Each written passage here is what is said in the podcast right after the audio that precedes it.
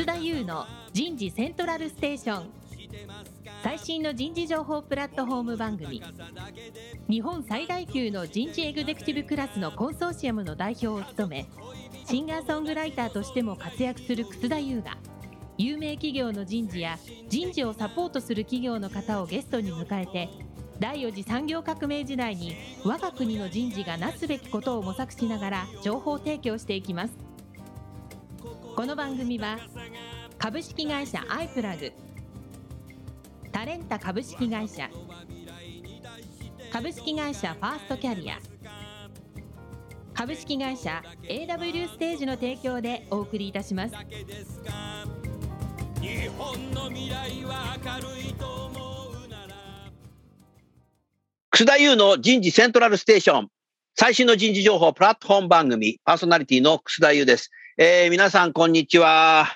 なかなかね、コロナが収束せずにですね、またちょっと増えてきちゃった。えー、今日もですね、一日家の中からですね、仕事をしてましたけども、えー、皆さんはご機嫌いかがでしょうか田村彩の健康ポイント。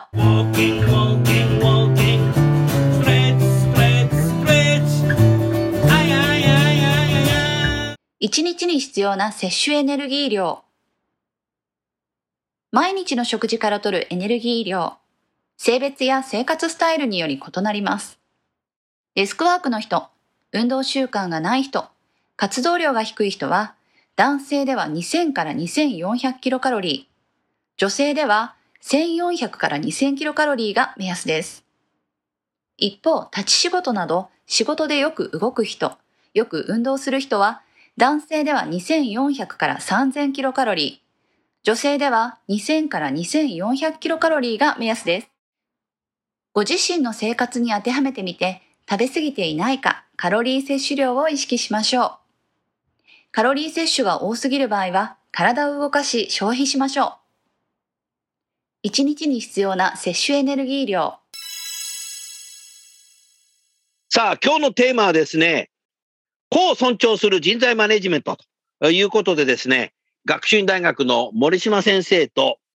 ミレニアルズ女性お二人とのセッションをやっていきたいなって、そんなふうに思いますので、最後までどうぞゆっくり聞いていただきたいと思います。早速ゲストの方をご紹介いたしましょう。学習院大学教授、一橋大学名誉教授の森島元弘先生です。森島先生、どうぞよろしくお願いします。森島です。よろしくお願いします。続きまして、タレンタ株式会社カスタマーサクセスマネージャーの東畑千奈美さんです。東畑さんどうぞよろしくお願いします。よろしくお願いします。東畑と申します。続きまして、タレンタ株式会社カスタマーサクセスマネージャーの田村佳代子さんです。田村さん、今日どうぞよろしくお願いします。田村です。どうぞよろしくお願いします。さあ、今日のテーマ、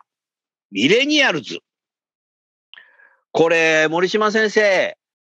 最近この世代はやっぱりこうすごくね、大切にする。また企業側もこれからこう尊重しなきゃいけない。森島先生はもうね、20年ぐらい前からね、いろんな講演だとか本でこれからの時代はこだこだっておっしゃってきたけど、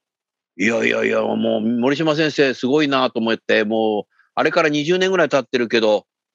確かにそういう時代になりましたね。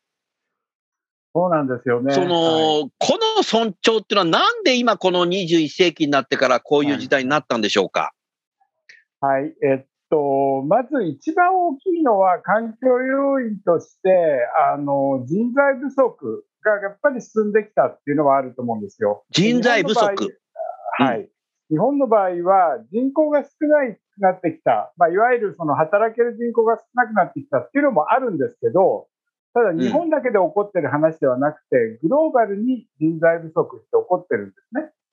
でそれはなぜ起こってるかっていうと、今、経営環境が大きく変化してるからなんです。例えば、うん、AI を経営に使うであるとか、まあ、最近聞かれる言葉で言うと DX みたいなものがどんどん入ってきて、やっぱりテクノロジーがどんどん進むってことによって、それを使える人材が必要になってくる。まあ、それを裏返して言うと、私たちの世代みたいな古い世代は、もうそういうふうなテクノロジー使えない、もしくは使っても古いテクノロジーしか使えないので、やっぱり新しいテクノロジーが使える人たちが必要になるっていうような、な。そういう企業のために活躍してくれる、活用できるような人材が少なくなってきたっていう人材不足が大きくあるんだろうなと思います。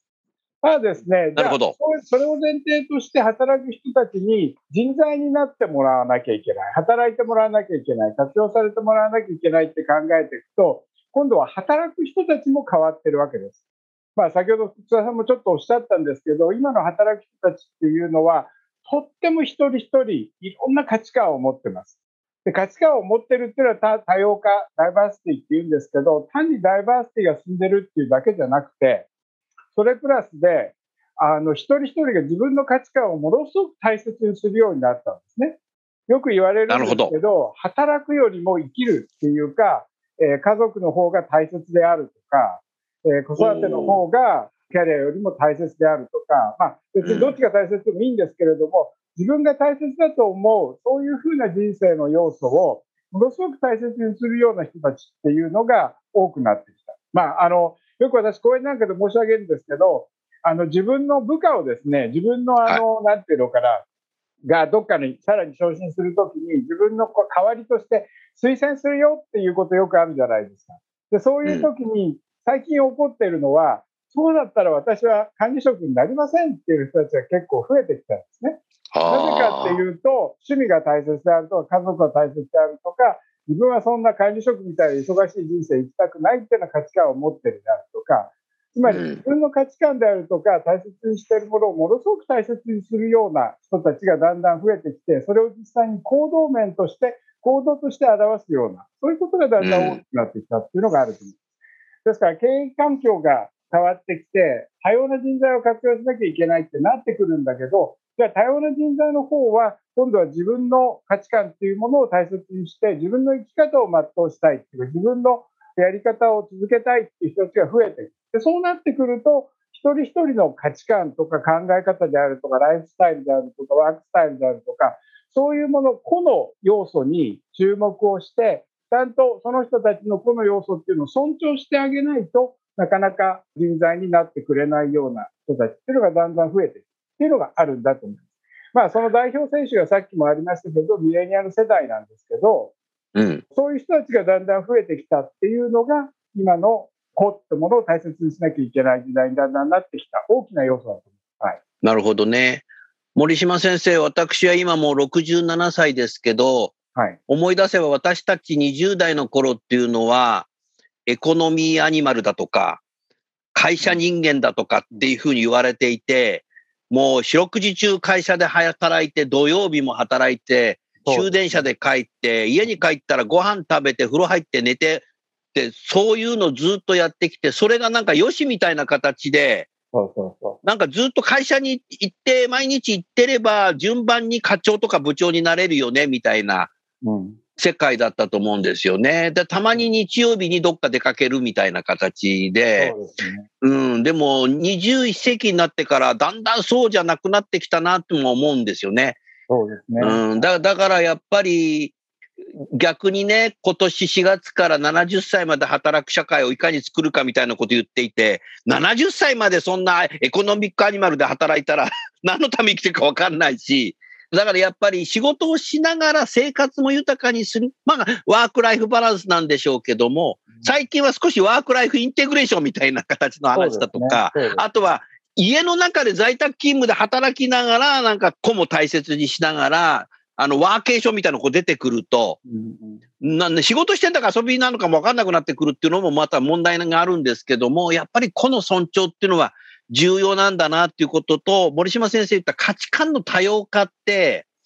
人間の価値はみんな人類全部一緒なんでしょうけど、価値観って一人一人違うし、価値観って時によって外発的な動機づけで変わっていきますよね。うん、変わってきますね。はい。これをだから後半は先生どう付していけばいいのかっていうのを人事的にはマネージャーと部下の価値観ってどういうふうに理解していけばいいのかなっていうのは少し聞いていきたいなっていうふうに思うのと、今日は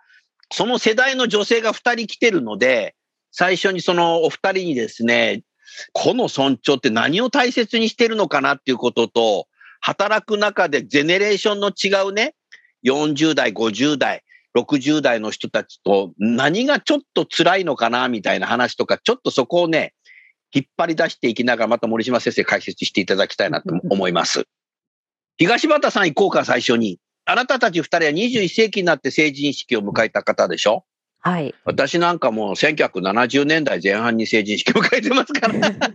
日はじっくりあなたたちの話を聞きたいと思っています。ありがとうございます。そうですね。個の尊重、とっても大事だなと、その、自己中心的な考えな気もするんですけども、やっぱり、うん、よく自己中の人たちって言われるけどね。そうですよね。やっぱりその会社で働く中で、あの尊重してくれっていうのはすごい自己中な気もわかるんですけども、でもやっぱりとっても大事で、やりたいこととか、やっぱりワークライフバランス、家族も大事ですしっていうのは、これからの将来について考える要素になってくるので、今の現状、すでにあ尊重されているなっていうことを実感することはすごい将来へのモチベーションになってこれからも頑張ろうっていうふうになりますね。そうすると尊重されてるなっていうのは別な言葉で言うとあ承認されてるなみたいのとか。そうですね。あとはやりたいことっていう言葉使われてたけどマズロー的に自己実現みたいな。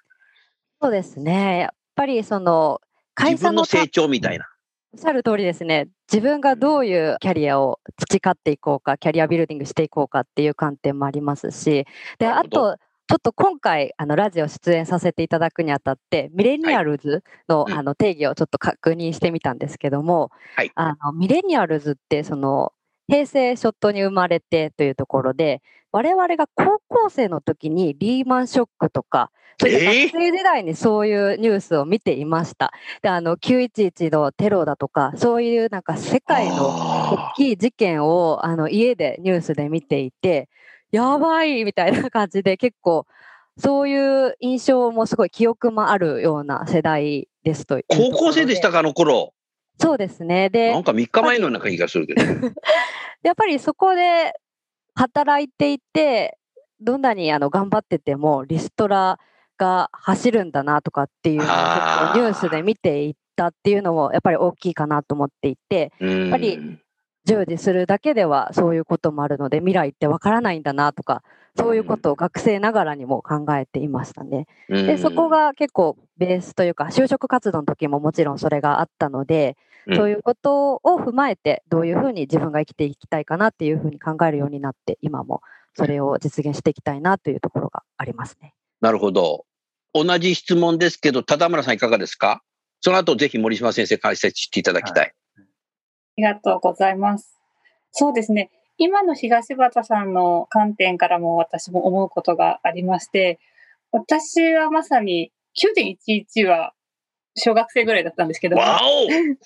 今あの、まあ、リーマンショックの時は大学生で、うん、あの、やはりなんかその大学時代に自分のスキルを身につけなきゃとか、なんかそうじゃないと生き残れないみたいな、あの、そういう焦りみたいなのはすごくあったなというふうに感じていて、うん、で、ただその社会人になって少しギャップを感じたことが、学生時代4年間の間に自分はどういうスキルを身につけて、まあ、具体的に言うと英語ですとか、その IT のスキルですとか、そういうことを結構計画的に勉強しないと就職してきちんと働けないんだろうなっていうふうに思ってたんですけども、うん、逆になんか会社に入ってみると、まず3年ぐらいはとりあえずそんな自分の成長とかよりもまずはこの目の前のエクセルを埋めてほしいとか、あの、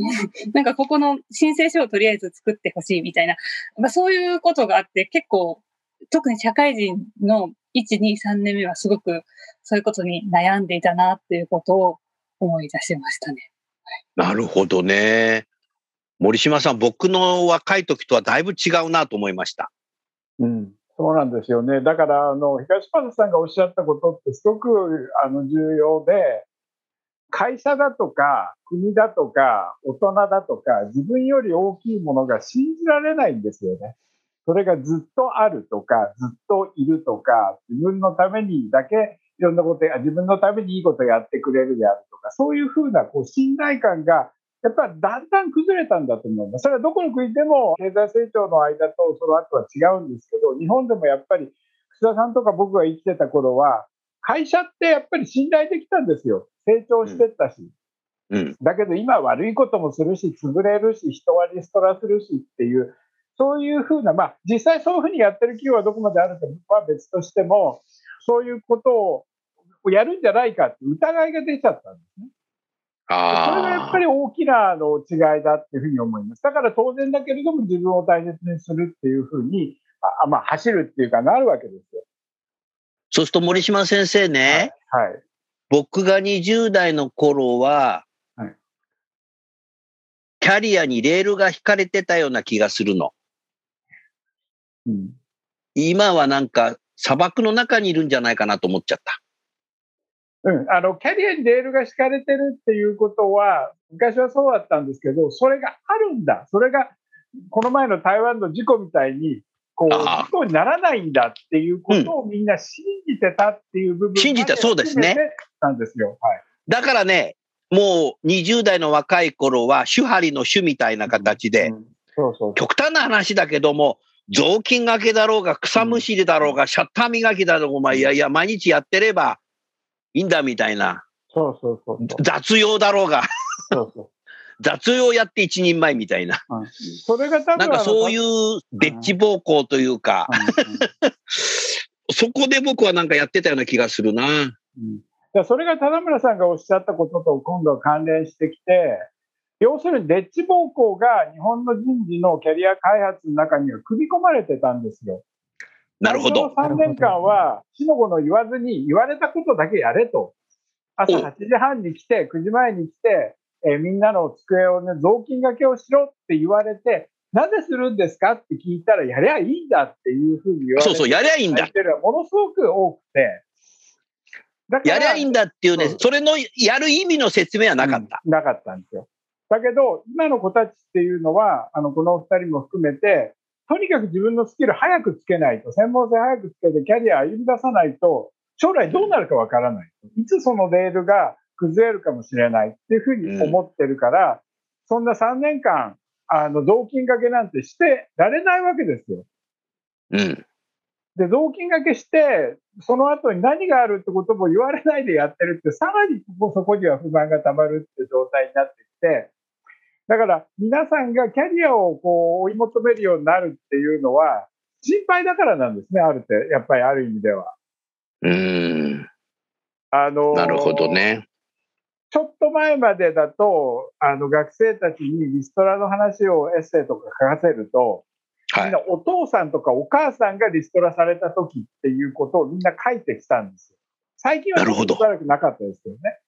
うん。でもそれを見てきて、自分の親父さんとかお母さんが、あの、職失って、すごく心配そうな姿をしてて、私はなりたくないっていうことを考える。それは3年間の動機掛けはしたくないよね。する意味がわかんないから。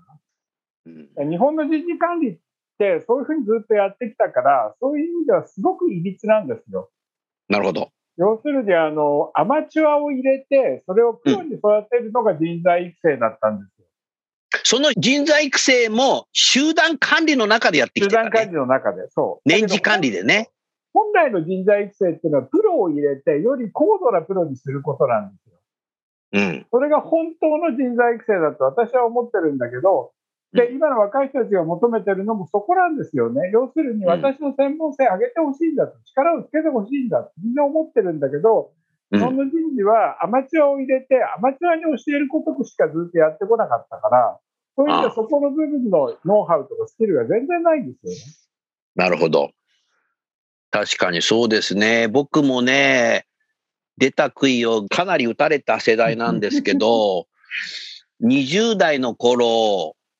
何か自己主張したら、上位上司から呼ばれて、楠田くんね、言ってることわかるけどね、目先のちゃんとね、会社から与えた仕事ちゃんとやんなさいと。あなたの言うことはね、10年早い。うんうん、そうなんだよね。それがね、未だにここトラウマでありますね。そうそう今の人たち10年早いって言ったらやめちゃいますよね。いや、やめちゃうよ、本当に。僕はあの5年ぐらい前までは、まあ会社に3年間ぐらいいてって言ってたんですよ。卒業する子たちに。おうおそうれ3年間で普通にまあ育ってくれるところが多いからって言ってたんだけど、もう最近は1年経って見限ってもいいよっていうようになりましたもんね。石の上に1年。あの、私もゼミの先生に卒業の時に、とりあえず3年間働いてっていうふうな、同じ言葉をいただきました。うん。だから3年間なんて待ってられないんですよ。コロナが起こるかもしれなかったし。ね、そうだね。そうか、そうか。すごくよくわかるな。早く自立したいっていうことなんでしょうかね、森島先生。あの、自立って2つあると思うんですよ。はい。一つは自分でその仕事ができる、一人で仕事ができるっていうための、それを仕事自立って私は呼んでるんです仕事自立。はい。で、その先にあるのがキャリア自立なんですね。あの日本のキャリア自立、キャリア自立って言うんだけど、一人で仕事ができない人間とか、自分で自分の仕事を作れない人間に、どんなにキャリア自立せいったって絶対無理なんだから。おっしゃる通りだね。だから私はやっぱり仕事自立、自分で一人で仕事ができるようになる。一人で一人前の仕事ができるようになるっていうところがやっぱり一つの大きなポイントだと思ってて、今のあのミレニアルズが求めてるのは、そういうふうに早くなりたいってことだと思うんですよね。森島先生、かつては OJT が機能しているときは、うんうん、上司が、もう先輩たちが、毎日のようにこう仕事のやり方を教えて、はい、仕事自立できるように育ててたなっていうふうにも思うんですね。はい。ただ時間かけてやってた。うん、でも最近はね、二つのことがあってね、上司も教えられない時代になってんじゃないかなと思って。ね、仕事にやり方が変わってきたから。うん、かつ、コロナでみんな家にいるから、うん、横に上司がいないから、うん、OJT がもう機能しないなというふうにも思いますね。そうですね。はい。タレントなんて OJT ってどんな感じなんですか？おお、質問してみたいね。田村さんどう ?OJT。はい。ありがとうございます。私は実はですね、まさに約1年前、タレンタに入社いたしまして、もう初日がテレワークだったんですね。初日テレワーク はい。それで、やはりその、この、今、森島先生がおっしゃられた仕事自立、一通り新しい職場に来て、新しい仕事をこなせるようになるっていうところに、やはりすごく最初は苦労しました。うん、で自分なりにその、まあ、コツというか、反省点も踏まえて考えてみたんですけど、まあ、その初歩的なところで言うと、なんかパソコンの設定方法とか、重要な資料の保存先ですとか、うん、あとこれってどういうルートで話し上げればいいんですか？みたいな、まあ、そういうところも最初はわからないので。わかんないよね。で、それはやはり待ってばかりでは、自分が何すればいいんだろうっていう時間がすごく多くなってしまって、うん、で、やはりちょっとあるところで心を切り替えて、もうずうずうしくても聞く、忙しくてもちょっと、それこそまさに東和田さんとかにちょっといいですかみたいな形で連絡を取ってわからないことを聞くっていうところをするっていうところが、まず仕事自立の初歩的な一番最初のところは結構重要かなというふうに身をもって体感した一年でした。なるほどな。その聞く勇気があるあなたは素晴らしかったけど、聞けない人はわからないままになっちゃうし。そうだね。一回聞いてわからない人は二度聞くと君は何回も聞くんだねとかって言われちゃうそうだし。そうか。なるほどな。東畑さんはどうですか ?OJT。そうですね。私はあの3年前に入社したのでコロナはまだだったのでオフラインで隣に先輩がいらっしゃって、いきなりじゃ現場に行くぞっていう感じもありましたしその前に全部こういうことをするからっていう説明をしっかり受けました。で早速やってみるっていうところから始まったのでとても実践的なあのトレーニングをあのさせていただいたかなと思っていて、やっぱりそのオフラインでのやり取りってすごく重要だなと思いますしすぐに聞けたりするのはありがたかったですね。ただそれをそうすると仕事自立は早かったね、はい、あなたは。そうですね。あの、入社前にこういうことをやるのでっていうのをすごいすり合わせをもしていたので、うん、早速初日から打ち合わせに参加するっていうようなスピード感でしたね。うん。森島先生のでもおっしゃってた仕事自立ができなかったらキャリア自立できないと。もう名言ですよね、これ。ありがとうございます。もう、ラジオのリスナーがみんなメモ書きましたね、今。メモ書いた方はメモ書いただけじゃダメですよ。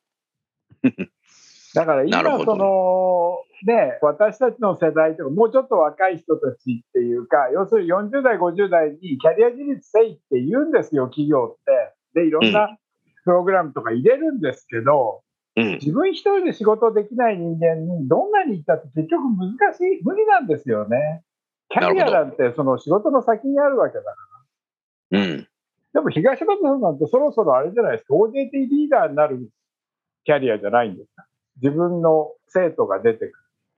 そうですね。今、まさにその業務委託のような方とか、うん新しく入ってくる方に教えている状態で、でやっぱりリモートの難しさを感じますね。画面のここ触ってくださいとかが伝わらなかったりするので、ねできるだけ、そうなんですよ。できるだけ画面共有して、で、できればあのカメラもつけてというところは意識をしていて、あとはやっぱりその言語化するのがとても重要だなと思っていて、明確にこれをお願いしますって言うようにすごい意識してますね。私結構その感覚でこんな感じなんでお願いしますって言いがちなんですけど、そうするとやっぱりオフラインだとどういうことですかって聞いてもらいやすいんですけども、メールを出してもらう一本でもこういうことを伝えないといけないので、こういう返信をいただかないといけないので、こういう書き方をしてくださいってできるだけ伝えるようにしてますね、明確に。なるほどな。はい、隣でできないのでうん、はい。それがこの尊重の出発点なんですよ。要するに、なるほど。その人今何を悩んでるのかな、うん何ができないのかな？何が一番大きな課題なんだろうっていうことが分からないと、尊重もへったくれもないから。確かに。うんだから、今のリモートの世界に入ってきて人材育成 OJT って難しいんですけど、要するに一人一人をちゃんと見てあげて、うん一人一人の成長状態とか今いる段階をちゃんと見てあげて、何がこの人できるのかできないのかってことを上司とか OJT リーダーが把握をしていくようにしていけば、人って育つと思うんですよ。それが簡単にできてきたんですよ、オフィスで一緒にいれば。でもそれができなくなったっていうことは、やっぱりその新しい方法を考えなきゃいけないんですけど、やっぱそれは個の尊重なんですよね。この尊重ってそういうことだね。なるほどね。なんですよ。俺の若い時はできたぞ。それじゃダメだってことです。それじゃダメ。うん。なるほどな。他方、森島先生ね、はい。キャリアっていう考え方が、一人歩きしていろんな考え方があるなと思っていて、20世紀に学んだのは、後ろを振り向いたら馬車の輪立ちができてる。うんうんうんだからキャリアなんていうのは、とにかく毎日頑張ってればいいんだみたいな。うん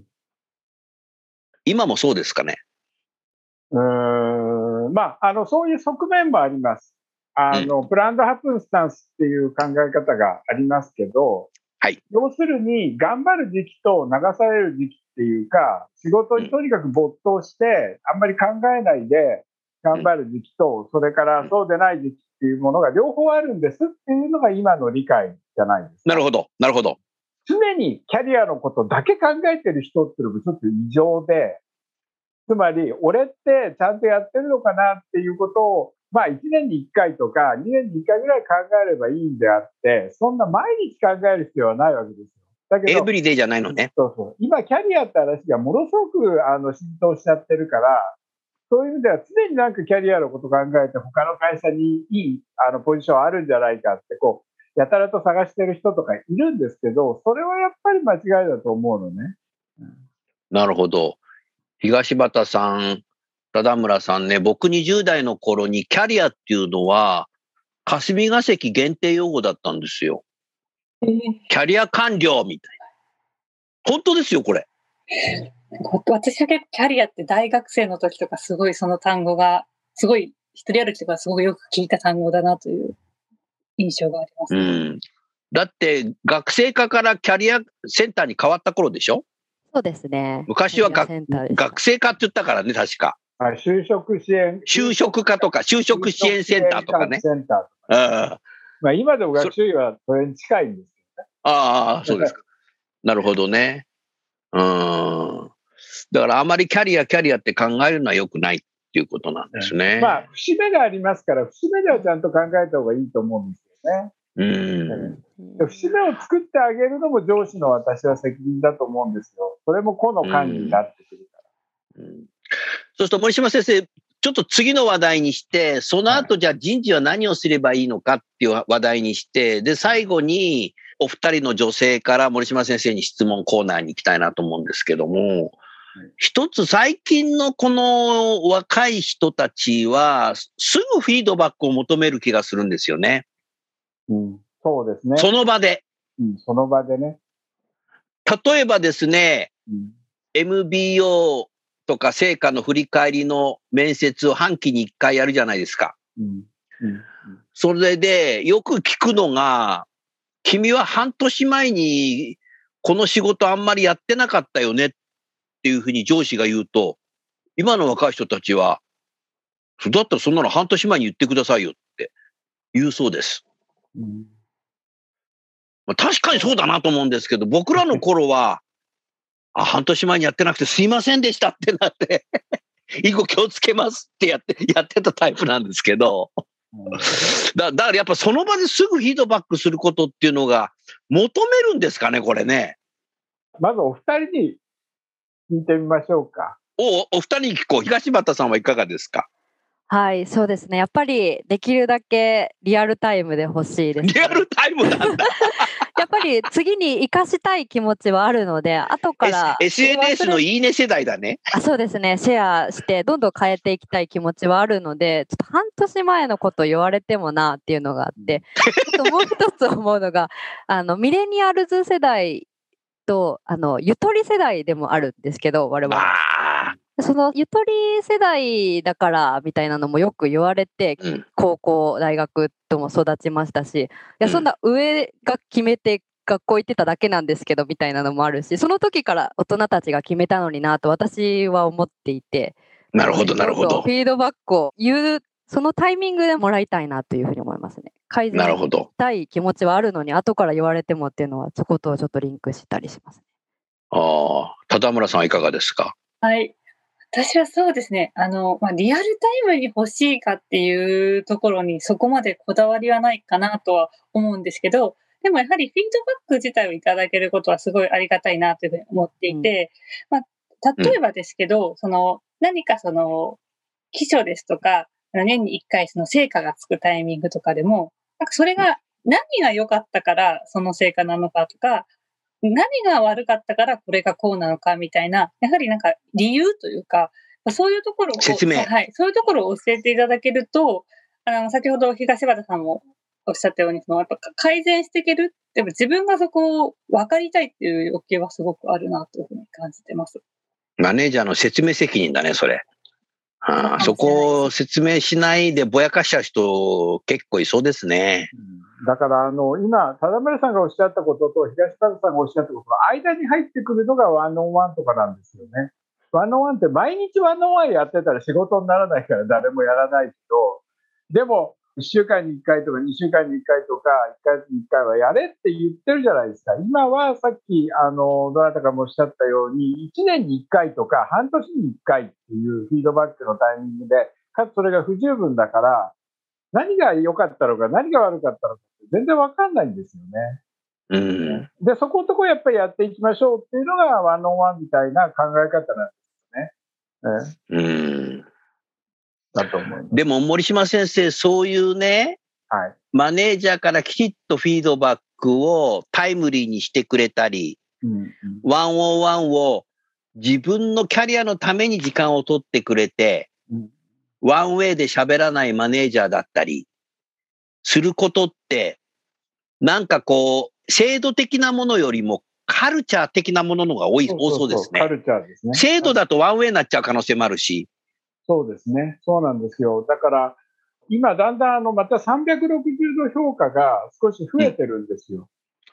それは何でかというと、今、あの、福田さんおっしゃったような、その、フィードバックを与えて、部下のことをちゃんと考えてあげる人たちが、マネージャーなんだっていう考え方が、やっぱり浸透してきたからなんですね。うん、あの、一時期はプレインマネージャーっていう言葉が、あの、代表するように、成果を上げる人が、いいマネージャーさんだったんですけど、そうじゃなくなってきて、ちゃんと部下のことを、まあ、配慮するっていうか、尊重するような人たちがマネージャーさんなんだっていうふうになってきて、そういうふうに人たちをどんどん作っていかないといけないっていう時代にだんだんなってきたんだと思うんですね。で、さらに。ピープルマネージャーは客観視から成長するってことそうそうそう。ピープルマネージャーが重要だった話になってきたんだと思うんですよ。なるほど。うん。あのー、田村さんね、はい、少しリスナーが人事の方が多いので、個人としては納得番組で今ね、皆さんそうだそうだっていうふうに思ってらっしゃるんだろうけど、先ほどの価値観。はい。でさ、人によって違うじゃない。そうですよね。マネージャーの持ってる価値観と部下の持ってる価値観って。はい。だからダイバーシティっていう中では多分違うんだろうなと思ってんだけど、マネージャーは部下がどういう価値観持ってるのか知れたらいいなと思うのと、部下もマネージャーがどういう価値観持ってるのか知ることによって、あ、こういう価値観持ってる方にはこういうふうに言葉喋った方がいいかなとか、このタイミングのがいいかなって 考えるのって重要だと思うんだよね。これがなんかさ、僕、あの、タレンタさが持っている HR テクノロジーのツールがあるじゃない。少し簡単にさ、あの、今日説明会じゃないので、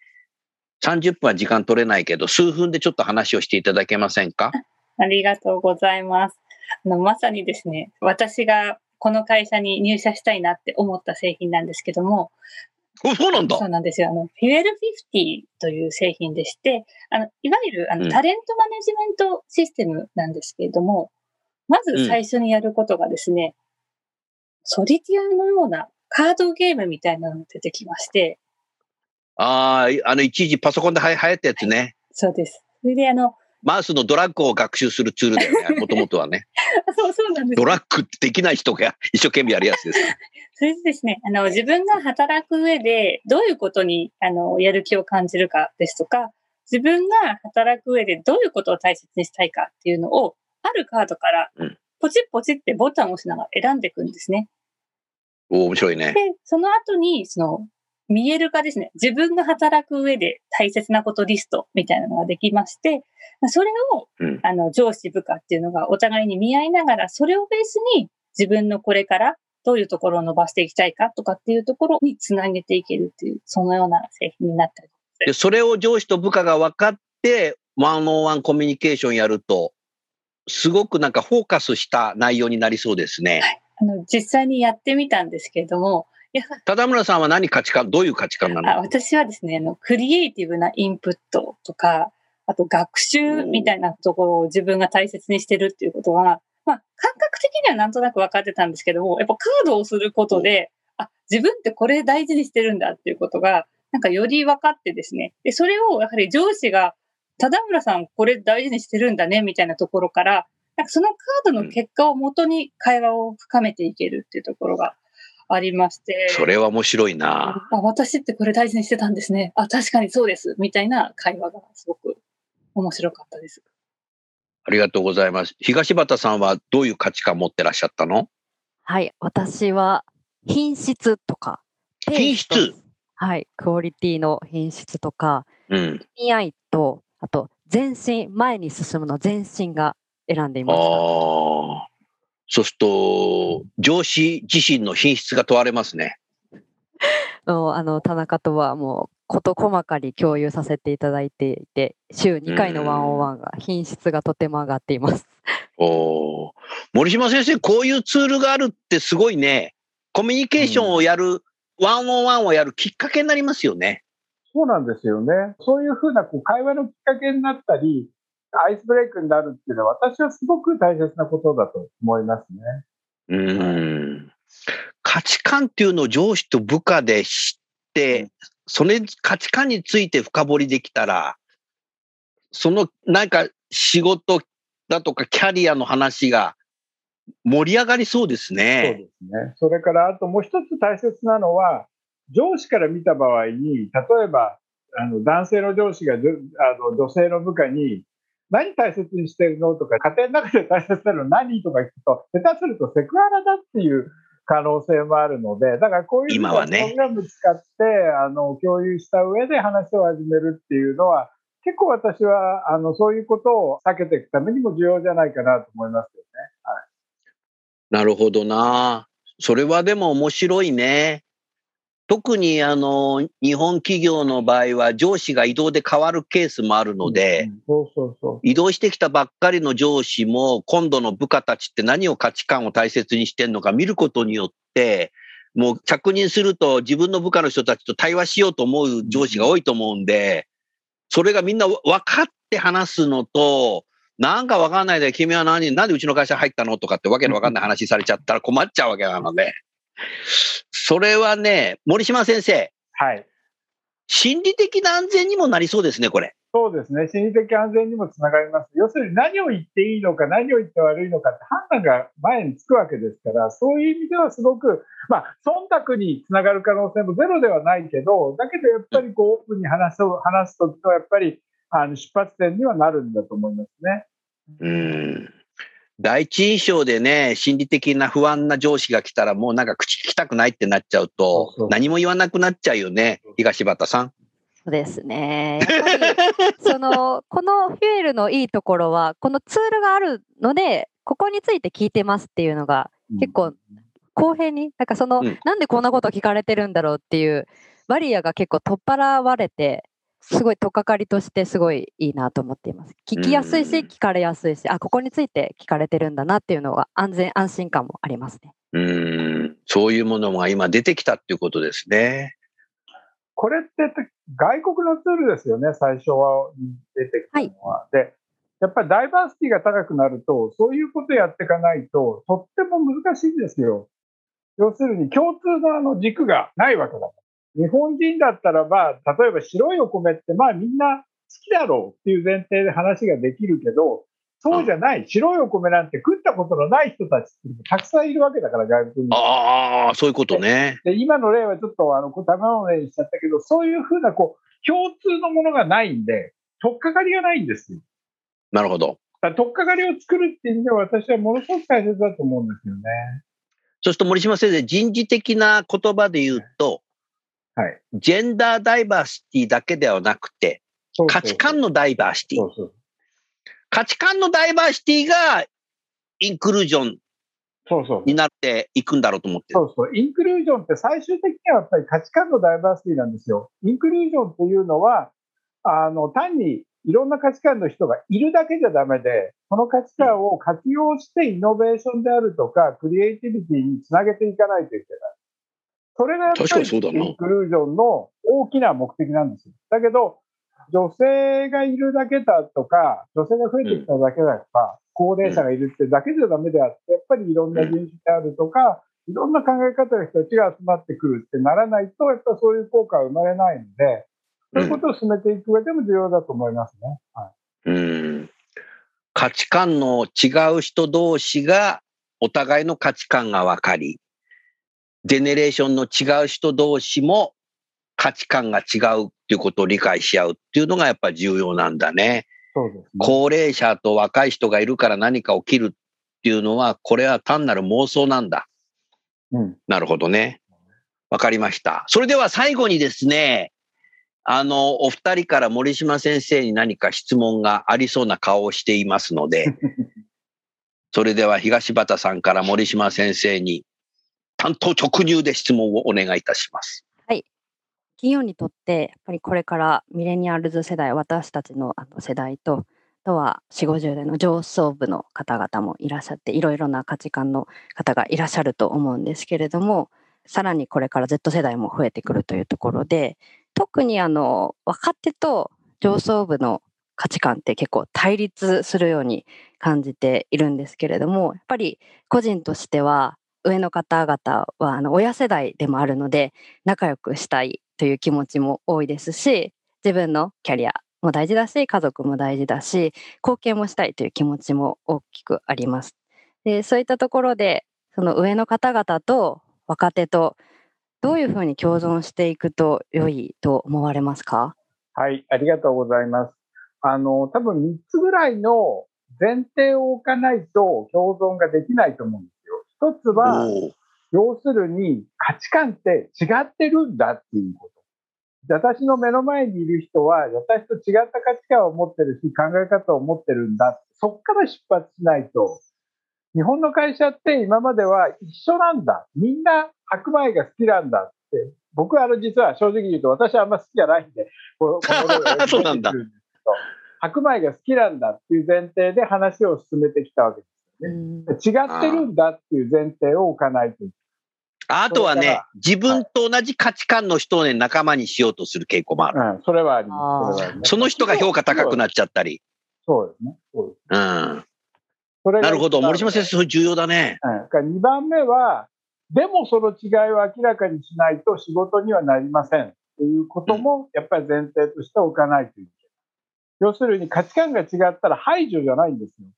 自分の同じ価値観の人とだけ付き合ってるっていうんじゃ、やっぱり進まないわけであって排除じゃない。だから、コミュニケーションを取らないといけないんですっていうふうになるわけです、だから、価値観が違って当たり前、じゃあ価値観と違った人たちと仕事をやっていかないといけない。って前提を置くというのが第2番目だっていうふうに思います。で、第3番目は、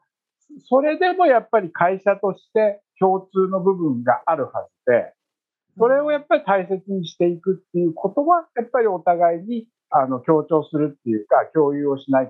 それが今日はちょっと話できませんでしたけれども、パーパスであるとか、カルチャーとかビジョンって話になるわけですね。つまり会社として、ここまではやっぱり一緒に価値観を持っていこうねっていうところはやっぱり一緒にしていかないといけない。その3つですね、価値観は違うんだ。でも価値観が違う人と働かないと仕事が進まない。3番目に、でもやっぱり共通のところっていうのは絶対大切にしたいところはみんな一緒にしていこうねって、みんながそういうふうな感覚を持って仕事をしていけば、ジェネレーション Z だろうと、その次に何が来るのか、アルファベットなくなっちゃいますけど、あの、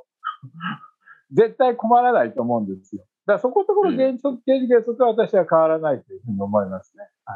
い。うん。なるほどな。同じ価値観の金太郎飴じゃダメだと。全然ダメですね。これからもう、あの、イノベーションが生まれなくなっちゃうから、そうなると。本当だね。うん。なるほど。ありがとうございます。田村さんはいかがですか？あ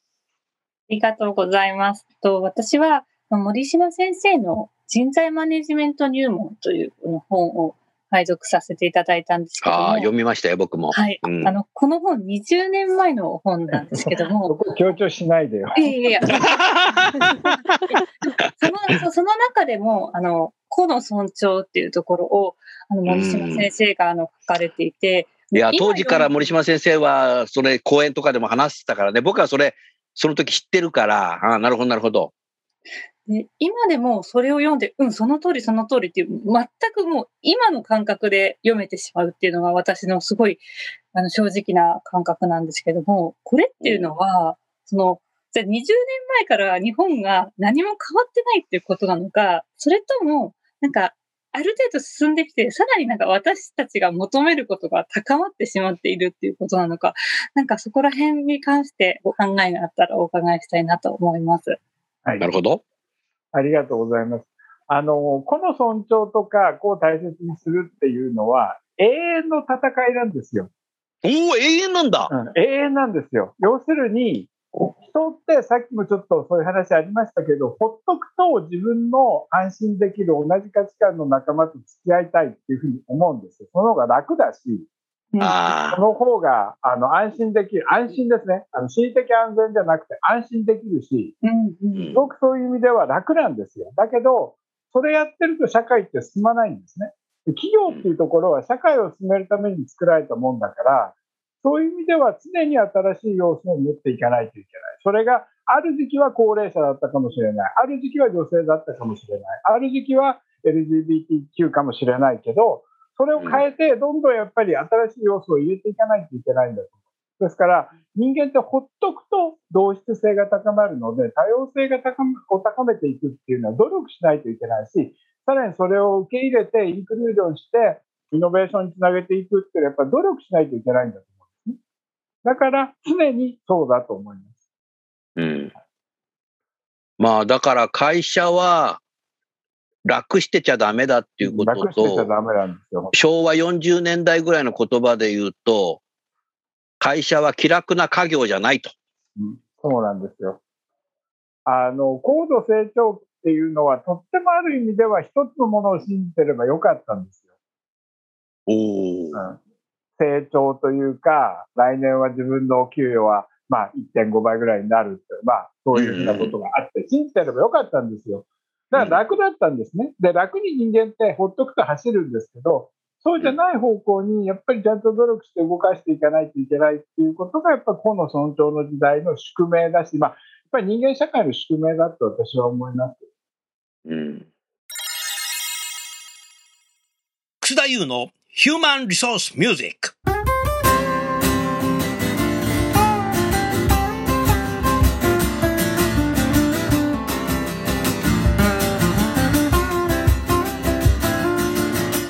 の曲は、承認。承認。頑張ってるねって言われると、すごく嬉しいですよね。でも頑張ってねって言われると何か突き放された感じがします。そんな歌詞を書いてみた私のサードアルバム、時代は変えられるの中から承認お聞きください。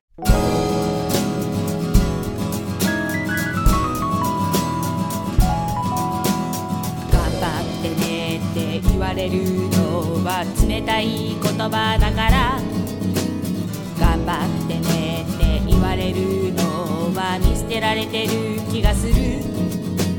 頑張ってるねって言われると目をかけてくれてる気がする。頑張ってるねって言われるなら頑張れる。んだけどなたい言葉だから。頑張ってねって言われるのは辛くなるだけさ。頑張ってるねって言われると目をかけてくれてる気がする。頑張ってるねって言われるなら本当に頑張れるんだけどな。見捨ててる言葉と認めてる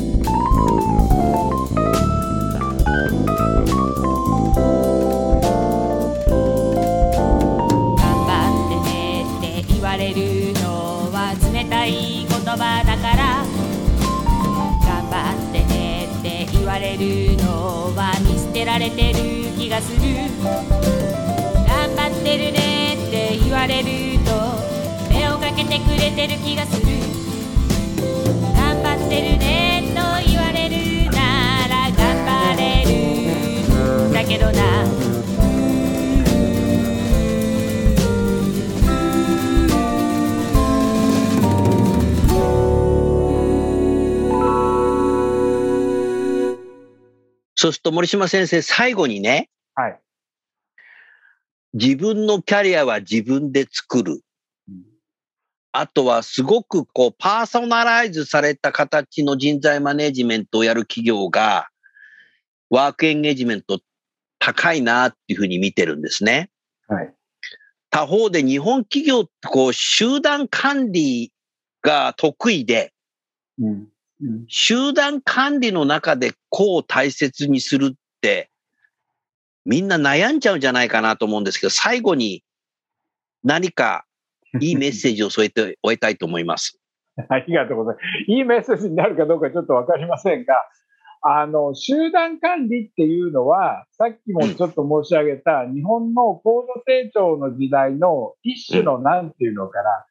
産物なんですね。作られた。産物なんだ。そうで、それは、ある意味では、すごくラッキーな状況が、条件がいくつも重なる中でできてきたんです。だけど、はい、もうその世界はどっちかといえば異常な世界で、うん、そうでない世界の方が正常だってさっき申し上げたような状況なので、やっぱり日本の人事管理は集団管理っていうことをやめて、個別管理にどんどん動いていかないといけないんだと思います。採用も個別にやっていって、それから育成も個別にやっていって、それから評価も当然ですけれども、さっきやったようなワンオワンみたいな形で個別にやっていくって世界に、これからどんどん変わっていかないと、人って動いてくれなくなるんですよ。みんなどんどん自分の世界に閉じこもっていく。そういう世界になってくるので、そこから引き出して、会社のために頑張ってもらうためには、やっぱ個別管理をやっていかないといけないんだというふうに思います。はい、うん。もう創業以来100年ぐらい集団管理をね、されてた企業様にとっては、制度だとかカルチャーを一夜にして変えることは難しいと思うので、まずはマネージャーと部下が価値観が何が違うんだっていうことを理解しながら、ワンオンワンコミュニケーションをやっていくと、あ、こんな違うんだ。こういう価値観も大切だなっていうことで、現場でね、こうもっと尊重しなきゃいけないっていうふうになれば、集団管理から個別管理の方に移行できるんじゃないかなって、そんなふうに今日は、えー、思いました。そ、ねね、れでは最後にゲストの方をご紹介して番組を終わりましょう。えー、学習院大学の森島先生、それからタレンタの東畑さん、同じくタレンタの田村さん、今日はどうもありがとうございました。はい、ありがとうございました。ありがとうございました。